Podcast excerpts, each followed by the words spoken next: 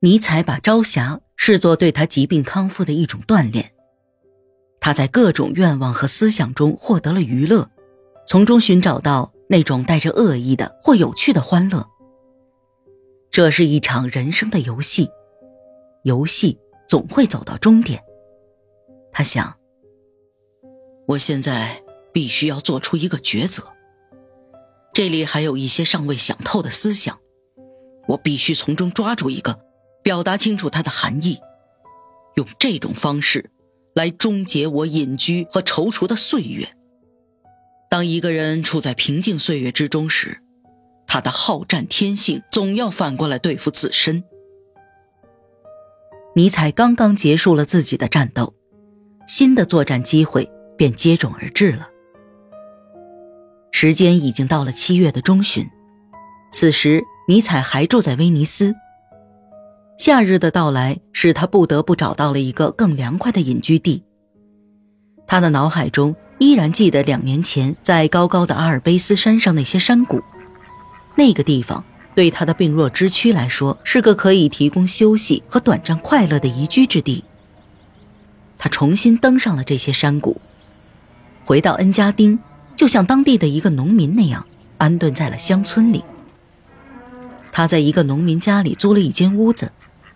房租是每天一法郎，而他的食物则由隔壁的酒店解决。那个村庄里几乎没有过往的行人。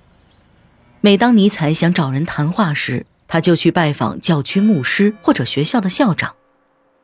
直到很久以后，这些善良的人们还能想起这个举止奇特的德国教授。在他们眼里，尼采是个十分博学、谦逊并且慈善的人。那时，在尼采脑中盘旋的是有关自然主义哲学方面的问题。那个时候，斯宾塞建立的哲学体系成了哲学圈子里的流行物。尼采没有跟随潮流，他鄙视斯宾塞的宇宙进化论。这种学说穿着排斥基督教的外衣，实际上骨子里却有着对基督教的谦恭。但是斯宾塞不信天命，他认为。万事万物都是进步着的。他认为，真实的和谐存在于事物的运动和人的愿望之间。他的宇宙里没有上帝，但是一样有着基督教一般的和谐。尼采曾经有在一些比较富有男子气概的学校里学习的生涯，他曾亲耳聆听过恩培多克勒、赫拉克利特。斯宾诺莎和歌德这些思想家的思想，他认为可以用平静的心去看待自然、研究自然，但不必强求要从中寻找到与其渴望相一致的东西。他一直将这些思想家放在自己心中最高的位置，并感受到了一种伟大的新思想正在他的心中生成。从他的信件中。我们可以推测到，当时支配着他的情绪。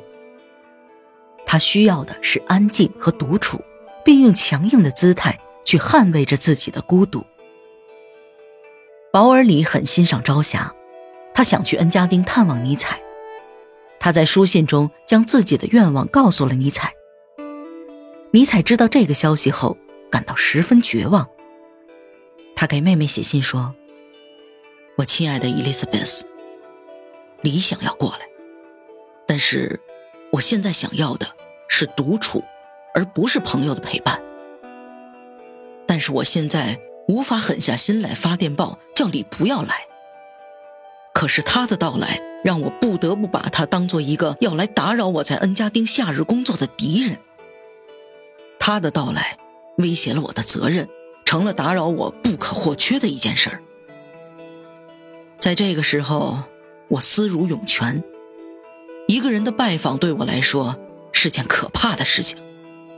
要是我无法让自己保持在孤独的状态，那么我还是长久的离开欧洲好了。我发誓，我的时间不多，需要抓紧。伊丽莎白提前写信，将尼采的矛盾原原本本的告诉了保尔里。里理解了尼采的心情，放弃了他的计划。